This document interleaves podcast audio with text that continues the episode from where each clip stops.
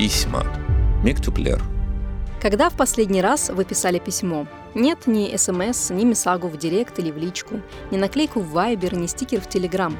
А взяли чистый лист бумаги, ручку, сели, задумались и написали письмо, без правок и Т9. Сейчас такое даже сложно себе вообразить, но я помню это ощущение, когда написанное письмо перечитываешь, потом складываешь, потом кладешь в конверт. Нужно еще и марку наклеить, заклеить сам конверт, написать адрес, бросить в почтовый ящик. Короче, целый процесс. Да, пока все это проделаешь, даже если и хотел написать что-то на эмоциях, то уже и остыл 10 раз и передумал. Мне кажется, сегодня в соцсетях явно не хватает такого церемониала. Сколько горячих голов успело бы остыть, прежде чем писать гадости друг другу?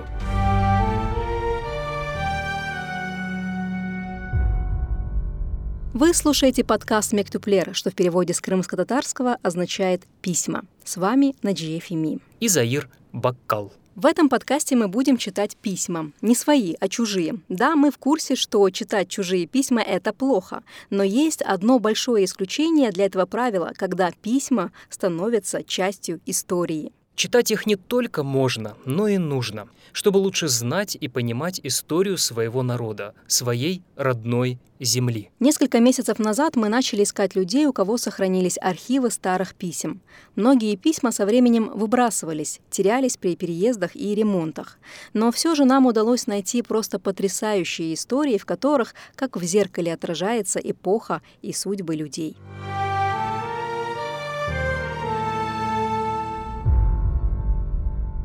Крыму хорошо знают мастерицу по войлоку Эльмас Апазову. Активная участница культурных и общественных проектов поделилась с нами своей семейной историей. В семье уже много лет хранится уникальный архив, фотографии и письма, среди которых переписка 1957-58 годов. Ну, честно признаюсь, когда я была маленькая, затем юная и дальше шла по жизни, я просто хранила эти письма так, как делала это моя мама. Особого интереса они для меня не представляли. И вот уже в силу своего возраста, когда чаще и чаще хочется обернуться назад, узнать поподробнее о своих предках, где они жили, кем работали, какие мысли их посещали, думы и чаяния, то вот уже возвращаешься к этим письмам, к фотографиям. Очень благодарна и дедушке, отцу, маме, что они их так сохранили, привезли из мест депортации в Крым наряду с другими ценностями. Конечно, теперь я говорю своим детям, что они будут хранителями этого архива, и с большим удовольствием я делюсь вот этой информацией. Сағолна Сальмас ханым.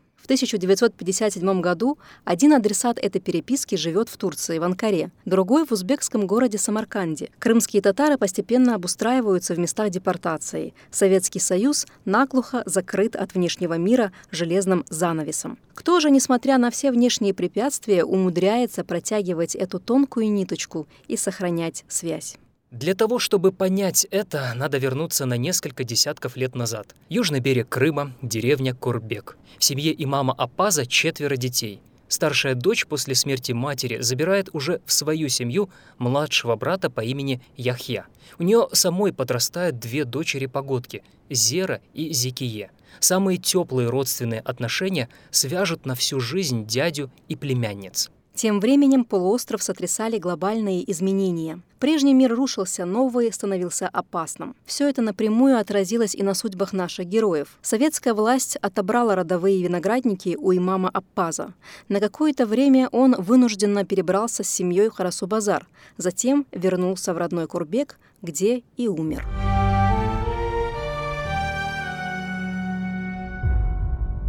Вы слушаете подкаст «Мектюплер», в котором мы рассказываем истории в письмах. Давайте продолжим. Итак, как нам рассказала Альмаса Пазова, отцом Зера Изикие был видный крымско-татарский активист Шамрат Карабаш. Во время сталинских репрессий он бежал из Крыма и смог вернуться только в сороковые годы. Вернулся он для того, чтобы забрать семью и увезти их как можно дальше.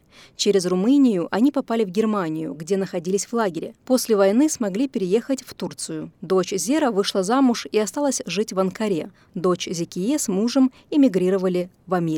Именно письма Зеры Уйгурер, ее дяди Яхье, дедушки Эльмас Апазовой и сохранились. Их мы сегодня и читаем. Анкара, 16 декабря 1957 года. Пишет Зера Уйгурер. Наши дорогие, милые, родные, ваше длинное, содержательное письмо полное оптимизма и добрых надежд, получили несколько дней тому назад. Большое спасибо за известие. Дядя Яхья – идеальный человек во всех отношениях. Его оптимизм и энтузиазм заразил всех нас. Человек живет надеждой на лучшее, и наш дорогой дядя Яхья является прекрасным примером тому. Мы в жизни имеем достаточно горя и невзгод. Надеяться на лучшее – это наше право. Прочитав письма дяди, Хочется верить в то, что нам когда-нибудь удастся повидать наш Курбек, но не для того, чтобы там умереть, а напротив, чтобы там прожить долгие годы. Чувствуется, как сквозит тоска у моей Зеры Хала в каждом письме к моему дедушке, к моему отцу, вот это вот чувство ностальгии. И, скажем так, Зера Хала понимала, что уже не сможет вернуться на родину, что обречена будет э, проводить последние дни жизни на чужбине. Вот эта тоска, она, конечно, сквозит в каждой строчке. Да, мы тоже прочувствовали эту тоску в письмах.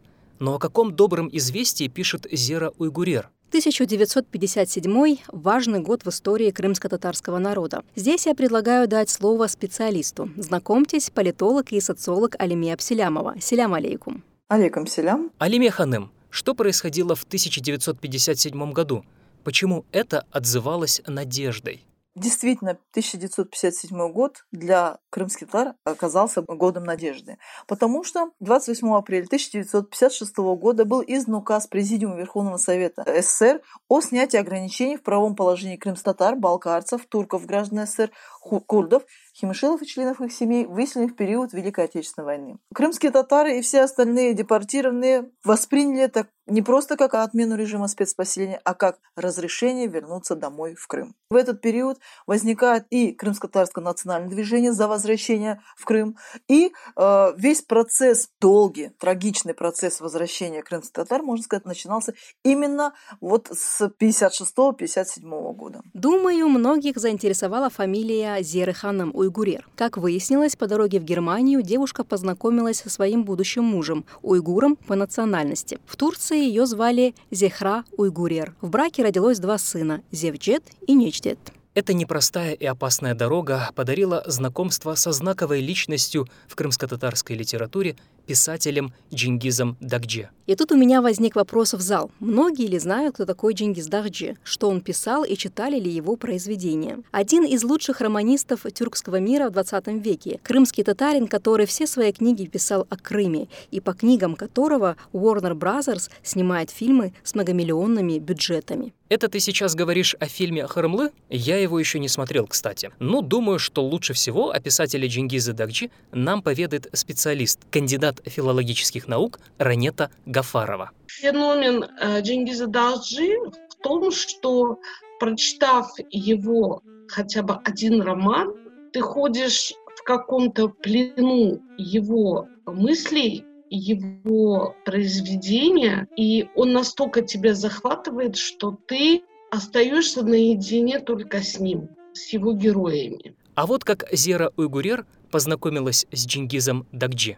Со слов э, Зеры Хала, когда они попали в Германию, они находились некоторое время в так называемом восточном лагере, где она познакомилась с Джингизом Дагджи. Они подружились, и с ее слов она рассказывала, что она помогала ему в издании какого-то печатного органа на территории этого восточного лагеря. Помогала ему с переводами. Потом они получили разрешение на переезд в Турцию, а Джингиз Дахджи уехал в Англию. Судьба дяди Яхи заслуживает отдельного рассказа. Опасаясь репрессий в Крыму, он еще до депортации с женой Мирьем переезжает в Баку, а оттуда в Узбекистан. Все это благодаря тому, что мой дедушка Яхья до депортации со своей супругой Мирьем уехали в Баку. И, видимо, поэтому они смогли сохранить и письма, и фотографии вот в таком объеме. А из Баку они переехали в Самарканд. И когда их соотечественников и родственников высылали, они на тот момент уже находились в Самарканде. В Самарканде он устроился работать в сельхозтехникум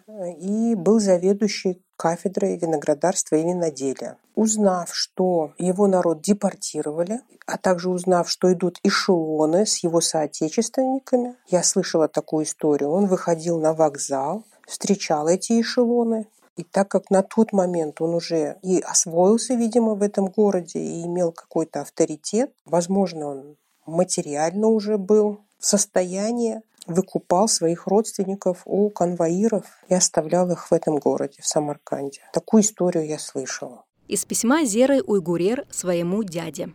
Все течет, все изменяется, но мудрые изречения великих людей всегда сохраняют свою справедливость и силу. Мир праху их. О чем писали родные друг другу, разделенные годами, режимами и тысячами километров? Спрашивали друг у друга о здоровье, поздравляли с юбилеями и значимыми событиями, делились новостями и надеждами. Дядя Яхья, я сейчас прочитала в газете «Ахшам», что согласно постановлению правительства 100 тысяч крымцев возвращаются на родину. Правда ли это? Будем надеяться на лучшие дни и не падать духом. Дедушка очень хотел встретиться с ней, со своей племянницей. Но во времена железного занавеса, так сказать, он ездил в Москву, видимо, подавал прошение о выезде за границу, но ему было отказано. И так он не смог встретиться со своей племянницей. Они так и не увидели друг друга. Яхья Апазов умер в 70-е годы в Самарканде. Зера Уйгурер смогла приехать в Узбекистан и в Крым уже после падения советского режима. После смерти дяди Яхьи интенсивная переписка с этой веткой семьи прекратилась, но семейные связи продолжали поддерживаться.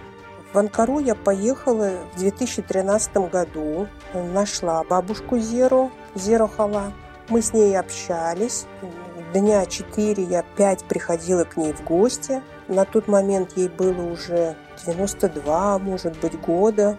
Она была в полном здравии, ясная память. В наших беседах чувствовалось, уже столько лет прошло после войны, да, а вот чувствовался ее страх перед советской властью. Может быть, это мое субъективное мнение, но так мне показалось. Ну, а вот она мне рассказывала о, о названии села, о предании, вернее, да, об этом селе, о моем дедушке, о том, как она проводила детство, какие у нее прекрасные воспоминания остались о Курбеке.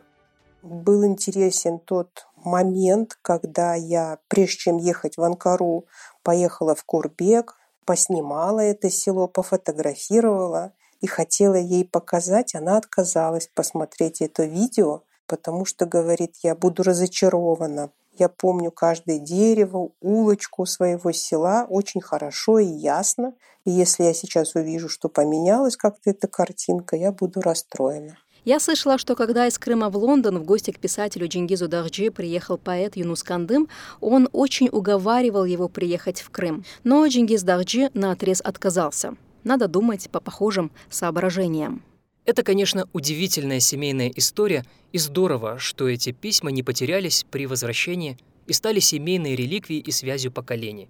Кстати, как мне сказали, после 2014 года, когда менялись телефоны, эти связи с родственниками в Турции вновь оборвались. Надеюсь, что на время. И у этих писем будет еще продолжение в современном формате мессенджеров или Skype-call ов.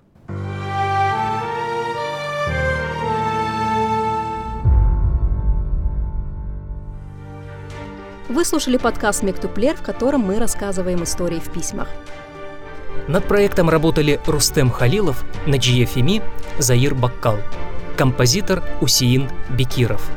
Если в вашей семье сохранились старые письма, поделитесь с нами вашими воспоминаниями. Пишите нам в комментариях, в личных сообщениях, а также по адресу письмо подкаст собачка gmail.com. Станьте частью нашего проекта.